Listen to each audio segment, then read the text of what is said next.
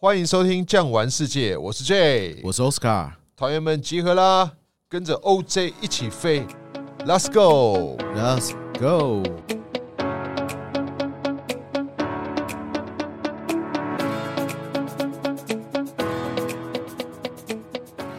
哦，我们今天啊，不光是飞，我们还要在船上航行。没错，AJ 啊，跟我们讲一下，我们今天的行程是要去哪里？OK，我们介绍啊，算是国人这几年来讲，慢慢比较能够接受，而且参加人数越来越多。在这个旅游的项目当中啊，算是一个很棒的取向，就是来去乘坐我们的游轮。哎，其实这样，我说真的，乘坐游轮有几个好处。是我先跟大家讲一下，这是我自己的一个心得啦。第一个，乘坐游轮哈，你不用天天换饭店。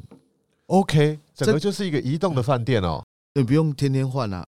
而且省去很多的舟车劳顿，然后再来，even 你有带小孩也比较方便，很方便的能够带小朋友一起出去。对，因为老人家不良于行，没错。因为比如说你靠港了以后，你下去下去了以后呢，也就是这一点点的车程完毕了以后，晚上又回船上。对呀，相对是比较轻松方便的啦。对，所以甚至于有些老人家或是身体不良于行的，他这个无障碍空间的设施跟设备也非常适合。所以他可以算是一个零到九十九岁年纪更广的，他们都很适合可以来参加。对啦，其实出来玩哦，只要身体允许都 OK。只是说有些时候会想说，我那个老人家啦，或者是小孩子啊，会怕舟车劳顿，这个就好多了。说真的，对啊，在我们的游轮当中，我们要跟大家今天介绍到的是奇缘公主游轮，十二天，算是啊整个地中海地区。蛮经典的一个行程。那么呢，我们的进出点呢、啊，基本上游轮呢还是用船为主要的运输，但是我们算是啊乘坐我们的飞机。这次的接驳飞机是从台北到杜拜，杜拜再飞到雅典，所以我们从对对对，我们从雅典开始进行行程，然后回程的时候是从巴塞隆纳再中转杜拜回到台北，所以算是一个、啊、地中海。你看。从东到西，我们都玩了。没错，这个三大半岛，巴尔干、意大利、伊比利三大半岛都去了。对啊，所以呢，这个行程也算是很经典、很到底的。那么要跟大家介绍的，我们这一次的奇缘公主号啊，其实是一艘很不错的船哦。我们讲的这个 Princess 游轮算是美国系统的，没错。加上呢，它是美国系统，还跑到了地中海地区，所以可想而知。它的餐食跟它整个设施设备就是相当的齐全。那么呢，我们这个奇缘公主号啊，它是在二零二一年十一月的时候下水，新船其实是非常新的船，两年船。对啊，疫情之后它才整理的。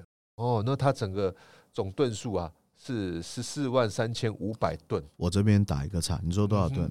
十四万，快十五万吨哦，十五万吨了。给大家一个概念，有的时候对吨数不懂。美国有一艘航空母舰叫小鹰号。小鹰号排水量才五万三千吨，这个多少？十五万，三倍大。对啊，所以像这种十万吨的游轮啊，很多朋友心前都会问说：“哎呀，我们怕坐游轮，怕坐船啊，因为电影《铁达尼号》看多了。” Titanic。啊，再来是说怕说坐船会头晕，会晕船。奥斯卡，你自己坐过游轮，分享一下，你有这个困扰吗？我本来就不是很会晕船，不过哈，说真的，因为它的吨数那么大。再加上地中海呢，本身你如果是属于春季一直到秋季末这个时候去的，它的这个海浪相对就本来就是比较平稳的，所以你真的是如履平地啊，嗯，不会有那种感觉说哦我头晕啊，就不会啦。对，因为它船真的太大了，吨位很大，所以它跑起来非常稳。哦，我说小鹰号五万三千吨，它多少？快十五万，它是航空母舰三倍大。没错，那我们介绍的现在这个奇缘公主，它算是盛世星空皇家帝王公主等等这个系列底下算是最新颖的船。对啊，因为二零二一才下水嘛。对啊，所以您这个坐这一趟可以感受到现在最新的船，而且整个空间设施、餐厅等等都非常新颖啊。对，而且越新的东西哈，它就越人性化，然后呢，它会越符合我们现代人的一个需求。是的。所以这里来说，它有一些人性设施等等，获得这个勋章假期，也就是说，它的这个整体的服务跟设施是非常符合我们现代人观光的一个取向。在这里来说，它的服务是非常好的。再加上啊，现在呢，在船上也可以随时随地的连接网络、发送讯息、照片，甚至于观看娱乐节目等等的。因为有时候我们在船上的时间长啊，不管是晚上还是在航行日，没有下船观光的时候，还是有很多的时间，您可以自己在船上做运用的。没错哈，刚刚有讲到说可以看电视哦。我记得很古老以前啊，那时候我带了一次船的这个行程哦，那时候还不是在地中海，是在波罗的海是北边呐。那个船只要离港就没电视看了。OK，对，那个当然是很久以前的事情。然后呢，WiFi 的话呢，你在你自己的 cabin，你在你自己的船舱里面也是连不到的。那这边的话，它是都有的哦，哦，它是覆盖整艘船的，所以这个是一个相当不错的一个这个选择。除此之外，还可以介绍一些细项给大家了解啦。我们的这一艘公主总共啊，乘客的人数可以到三千六百多人。但是船员的人数是一千三百多人，所以等于是三比一，三比一的一个服务概念，还超过。对对对对对，所以在这里来讲，您可以得到很好的服务。比方说，您在晚餐厅或是午餐厅，他帮您啊做这个套餐单点的时候，你就可以感受到整体的服务跟细致的范围。哦，所以在这里啊，它还有特别的哦。假设我们在这个取向跟选项当中，我们传统的船会分为。内外舱等，对不对？是的，两个不同的等级。是内外舱等以外啊，现在它这个新式的船只还有个星空套房舱，哇，算是一个啊，大概约二十坪，拥有露天电影的一个豪华舱等。所以这个二十平总共可以五位贵宾，所以您可以啊，跟您的家人朋友一起 share 这样，一起入住。哦，所以它等于是一个套房当中又分为两个不同的房间。所以真的算是蛮超值划算的。假设大家如果出去玩的话，相信您可能带小孩，或者是带爸爸妈妈、长者入住到这样的舱房，确实是蛮适合的。当然，当然。那再加上来讲啊，刚刚有提到啦，除了人数、房间的设施，您可以做一个选择，它有不同的价目表，您可以接洽我们的业务人员之外，还有主餐厅的选择。既然是跑到地中海啦，当然我们想象中地中海啊。比较好，而且比较奢华，也比较服务细致的餐厅，就是属于意大利式的风情料理嘛。Of course，当然。比方说圣托里尼餐厅，在这里它有卡布里餐厅，包括阿马菲不同的餐厅啊，它有不同的这个选择跟取向，所以你可以用梯式用餐，又或者是你可以随时入席用餐，可以每天呢、啊、选择自己用餐的时间，选择不同的。伙伴朋友一起用餐，所以可以不受时间拘束的安排。这跟我们一样的游轮又有点不太一样了。以前的游轮，我们都可能是选择，比方讲五点半或是七点半，这他会安排提示，我们还要写那个报表嘛，贴在那个公布栏上面。是，所以他在这里来讲啊，这个硬体设施就非常的充足了。还有包括像是水疗 SPA、游泳池，更不用说室内外的游泳池。然后呢，演艺厅可以看一些秀场的表演，当中还有一些露天的电影院，还有公主剧院、casino、爵士的表演场、酒吧，哇，等等的非常多。这个全新的船只啊，它不仅仅是一个地方，船头、船尾，从上到下都有符合或者您自己想要找寻的一个角落。对，没错。听 Jay 这样子介绍了以后呢，这艘船就是完全度假式，完全 relax，包含你的吃，包含你的住。然后呢，比如说你喜欢看秀，even 呢哈，想要去搏一搏手气，嗯，喝个小酒，各方面它都可以克制化，或者是完全符合你想要的一个选择。没错，所以这里来讲啊，它也有一些啊不同的航程跟景点。当然啦，我们。比较传统的线路是走到地中海，是当中它有像是比方讲有跑到美国，甚至于跑到加拿大、英国，或者是走到落基山脉 Rocky，不同的船只它都有不同的走法。如果你有兴趣的话，可以跟我们呢、啊、稍微联系看一下，或者是我们的官网上面也有，因为这个资料真的太多了。你想要了解的话，不管是船书也好，就是一本哦，船他们有一个 book，就是他们的 calendar，就是他们的。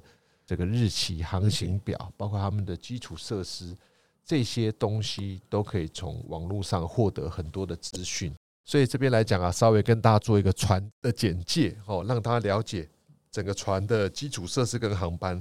那么我们还是回到行程上来了。对，今天的行程，对，刚刚提到了，我们是从台北杜拜，杜拜再转机到我们的雅典，再从我们的西边巴塞罗那回。哇，这些的线路来讲啊，这不仅仅是欧洲地区了，这也算是有韩瓜非洲地区、古文明地区，又或者是以前讲的罗马帝国。哇，太多了。我们行程来讲，固然路面上。我们有希腊、巴尔干半岛、克罗埃西亚、斯洛文尼亚、克斯的行程，也有意大利，也有西班牙，这样子算起来，您就大概走了四种不同的欧洲行程。这个行程，我觉得来参加，我突然会有一种哈，我好像是凯撒大帝的感觉。我来这个巡查一下我的罗马帝国曾经辉煌的一个 驻足过的地方。对，这个厉害的地方都有，雅典也是嘛。是啊。雅典呢？哈，当然我们到了以后，我们坐飞机到嘛。到了以后，第一天呢也会安排一下雅典简单的一个市区观光，比如说宪法广场啊，哈等等。我们的第一个晚上呢还没有上船，还先入住在这个雅典的饭店里面。隔一天呢，我们还参观这个卫城哦，巴特农神殿。这个算是来到欧洲地区是个希腊文明起始点哦。对，先来看一下这个，然后之后呢会在。下午的时候，我们呢就会上船了，上到这个奇缘公主游轮上面。所以其实啊，玩这个游轮呢，它是一个有时间性、有 schedule，就是有一个时间表的。比方说，我们航行日从码头离港到下一个早上的城市，可能是早上到达。是用好了早餐，我们会集合在一个区域呢，集中各位贵宾，我们会领着大家下去。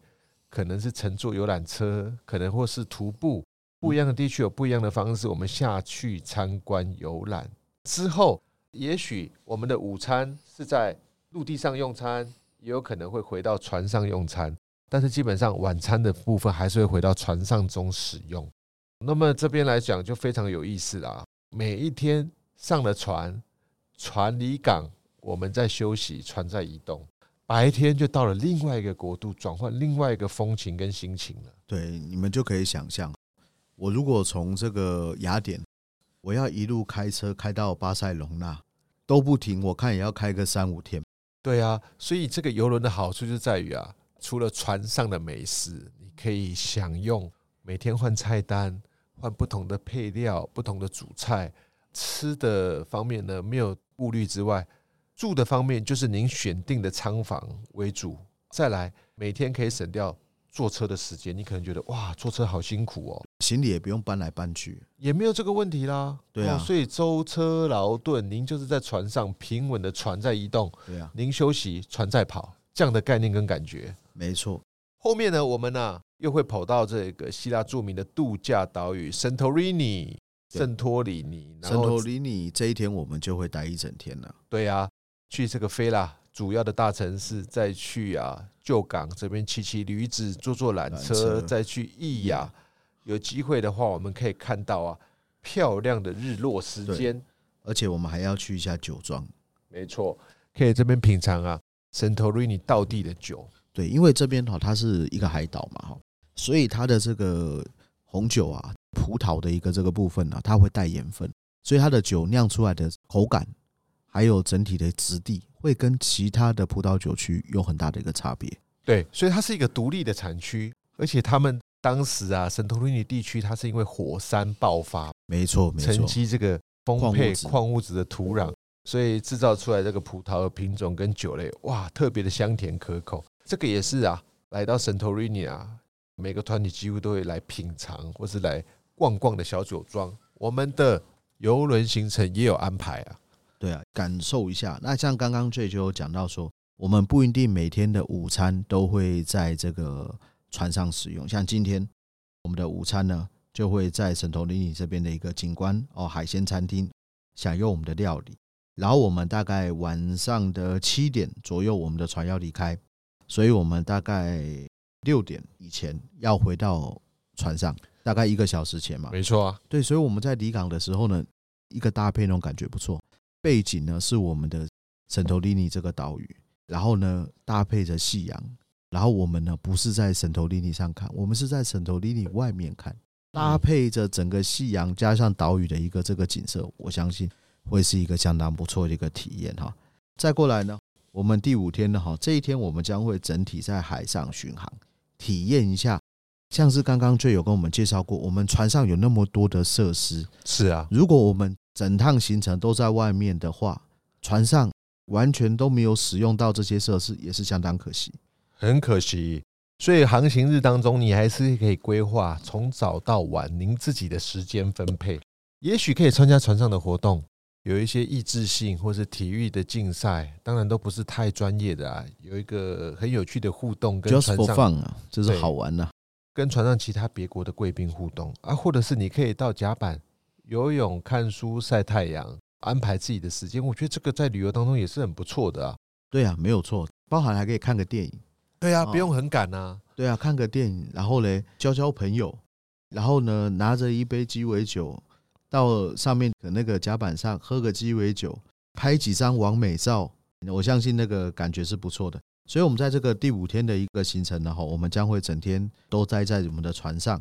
然后，我们从雅典出发了以后，是先向南开嘛？没错。然后呢，我们现在船开始向北开，要到一个蛮传奇的地方——黑山共和国 （Montenegro 的 Kotor），算是一个科特古城、科特峡湾了哈。对对，那这个峡湾跟北欧峡湾不一样，北欧峡湾是因为冰河的一个切割，这个科特峡湾是因为地震形成的，它是一个带口型的哈。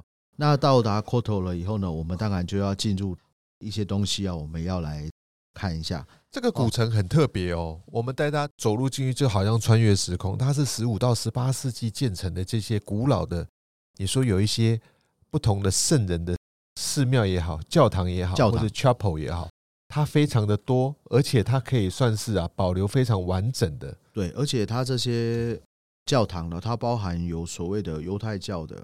天主教的、东正教的，还有包含早期罗马那时候早期基督信仰的，它有好多元的东西在里面。对啊，所以它这个宗教里面当中，大家可以听到很多我们熟悉的圣人名称。是，然后走入这些小小的街道，当然这些街道现在保留起来，都变成一些卖店、商店，或者是冰淇淋店，或者是一些小杂货店。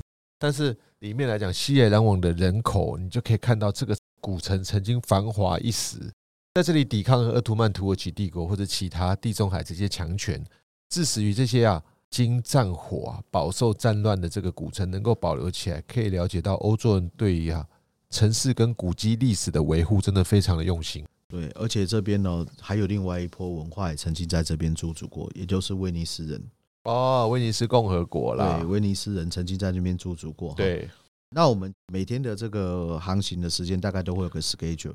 大概早上七点的时候会到达，然后呢，下午呢大概三点离港。那不用担心，因为船就停在 Kotor 的外面，直接走路就会到的一个距离。我们大概下午两点的时候这个上岸，我所以我们的时间呢其实是很充沛的哈。所以啊，其实也可以跟大家稍微提到，我们之所以在船上用餐，就是船上会有每天不一样的餐食。是的，它会改变。通常第二天或第三天有个船长之夜，会有比较好的一些料理。那么，其实，在船上当中，它会有几种的主餐、前菜、汤、沙拉，又或者是甜点。所以我常跟各位贵宾讲，你在船上啊，点这些餐食，比方说啊，我今天肚子好饿，我可以点两份主餐吗？点了上来，您要吃完啊。又或者是说啊，我今天啊吃的东西好多，我想要吃水果比较多，可不可以？可以。但是你点了之后，你要把它怎么样吃完？就不要浪费了。又或者是您觉得，哎。这些西餐美食真的是不错，我想点啊一些酒来配，可以吗？可以，可以的。您坐在这个固定的桌子，或是您来用餐的时候，稍微跟我们服务员讲一下，了解一下。您可以把点的红酒或白酒，在这一个礼拜的航行当中，你可以啊每一餐来喝一点，每一餐来喝一点，他就帮你斟酒。我觉得是一个很棒的一个用餐体验跟方式。没错，没错。这样子的话呢，其实你可以啊。好好享受美食、美酒、佳肴这样子的假期的感觉，我觉得是以往你要是乘坐我们游览车是完全不同的体验呢。没有错。然后呢，我们黑山共和国这边结束了以后呢，我们会开始向西边航行，将会脱离巴尔干半岛，进入意大利半岛。其中的一个怎么样，算是风靡国际的一个岛——西西里。西西里岛上呢，它就是我们俗称那个 mafia 黑手党他们这个曾经住过的地方，但是它这也是啊最古老的欧洲老意大利式的风情跟感觉。其实我觉得哦，意大利很多地方变得过于商业化，西西里还会保有那个老意大利，就像 J 讲的那种淳朴的感觉。嗯，看岛上的居民啊，他们可能啊没什么这种工业啦，或者是比较密集繁杂的商业，他们比较算是农家，又或者是单纯。观光客的这样的产业，这样子来说啊，他们呢搭上去就可以别有一番风味。看看呐、啊，这个老式的意大利跟欧洲大陆相连的意大利半岛的城市风貌感觉，这个人民居民的感觉有什么样的不同？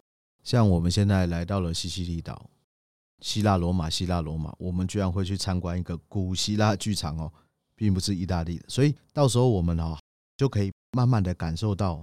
整个地中海文化上面的一个这个交流，那每天呢到港的一个时间呢这个不同。今天我们将会是中午到达，然后下午大概八点的时候离港。这个是我们在西西里大概的一个部分。那西西里完了以后呢，我们就会继续向北边，我们就会到拿坡里。哦，拿坡里算是很传统的我们的南义的行程啦。是的，拿坡里卡布里这边就是我们要去看一下最精彩的蓝洞嘛。对，哦，这个蓝洞。真的是美！如果有幸运有机会，天气 OK 的话，能够进南洞，真的是一个非常好的一个体验。所以大家可以仔细看我们的行程，哇，每一天其实是在换不同的国家或是不同的文化跟种族的风貌。所以你看游轮旅游是不是真的很精彩、很丰富多元？它不仅仅是仅止于一个区块，它甚至于把这些小岛地区，南瓜很适合度假的风貌。当然，有的人喜欢去大城市。我们度假有的是集中在海岛、游轮、美食的部分。没错，像我们前面几天在船上用餐的机会比较多。是，那今天呢，到意大利美食的天堂，一定要来一下米其林推荐餐厅啊！哇，我们有安排米推的餐厅。没错，哎，算是真的让大家除了船上换换口味哦，而且让大家体会一下南义的特色料理。是，那菜单是什么呢？你们来参加。就知道了哈，会是一个非常好的一个这个菜单。所以除此之外啊，我们在这个行程当中，大家有时候会觉得说，这个东西虽然安排的很好，我们到后面呢，有没有时间去做一些 shopping 买买东西呢？当然就是有的啦。我们首先呢，回到这个第九天，我觉得这个行程安排真不错。为什么？玩几天休息一天，第九天我们又留在船上。OK。对，然后呢，大家休养一下，休息一下，等到第十天的时候，就像 J 讲的，有没有时间 shopping？有，去哪里？巴塞隆纳，巴塞隆纳 shopping 的天堂，练练脚力啊！这整条大道上都是要走路的啊。现在因为他们的一些法规的一些个改变，所以呢，我们到了这个巴塞隆纳了以后呢，可能会走路的时间比较多，尤其是格拉西亚大街跟达兰布拉斯。对啦，这个奥斯卡讲的是说，我们游览车现在在欧洲地区只能停在固定的地方，所以他放我们之后呢，我们是下来徒步的方式，要逛街或者是找餐厅，你可以坐下来，咖啡厅，anyway，休休息，拍拍照。哦，当然，这个巴塞隆纳算是啊，整个西班牙的巴黎，它在这里来讲，各个的精品名牌店都有。好，我们当然也会让大家看看呢。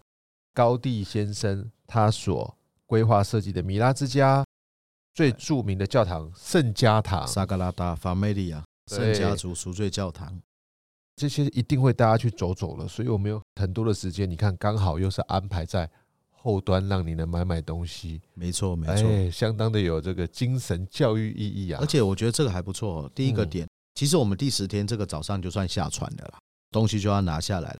然后你可以看到这边是卡萨米拉米拉之家，米拉之家完了以后呢，我们还去圣家堂。当然了，我们在格拉西亚大街，大家会有时间走一走、逛逛。如果说真的想要体会一下巴塞隆纳这边算是平民的风情的话，这个行程拉兰布拉斯兰布拉斯大街，我们也会去逛。而且呢，这里面呢，这个老市场啦，包含两边卖一些他们喜欢的足球的一些这个产品啊，在拉兰布拉斯这边都可以看得到。所以在这里来讲，我们可以有一点时间转换不一样的风貌。你看，我们由东到西，从整个拉丁的文明、希腊开始到整个西班牙，算是绕上一圈哦。这个兴起于没落嘛，兴起于希腊，没落于西班牙。没错，没错。所以我就说，好像是凯撒大帝一样，从雅典上船巡视一下我们地中海的领地，最后呢，我们将会在巴塞隆纳这边呢做一个结束。那除此之外呢，我们呢还要再去一个巴塞隆纳，算是它的一个制高点蒙特瑞克。它上面算是我们曾经啊九二年巴塞隆纳是不是？对，那个巴塞隆纳奥运点圣火射箭的那个地方哦，主场馆在那儿。这个地方非常非常的有它的一个历史意义啊。对啊，后面还有一个贝尔港跟哥伦布纪念柱，那个也算是到了巴塞隆纳必游的景点。没错，没错。我个人是蛮喜欢巴塞隆纳的，我认为它真的就是我们讲的西班牙的巴黎。没错，对。所以当然啦，它街道市容、风貌等等的，加上啊。加泰隆尼亚人特别的谦虚有礼，是不是？对，而且刚刚像 J 讲到的所谓的市容啊，看它那个棋盘式的建筑，非常非常的这个整齐，然后住在里面也是相对是相当的一个舒服的哈。然后再过来，在蒙特瑞克山丘呢，其实也算是他们的一个平常假日来这个运动度假的一个好地方，包含蒙特瑞克山丘上面。还有好几百种的外来植物特别引进来种植，所以这边也算是一个天然的一个植物园呐。对，所以真的是相当不错啊。我们这一天呢，就准备啊，从我们的巴塞隆纳，西班牙，准备从这边搭机再返回杜拜。今天来讲，也算是我们行程一个很棒的一个结尾跟收尾啦。哈，哇，这个时间过得非常快，这一集又要到一个段落了。对啊，我们这个今天跟大家分享的是我们新式的。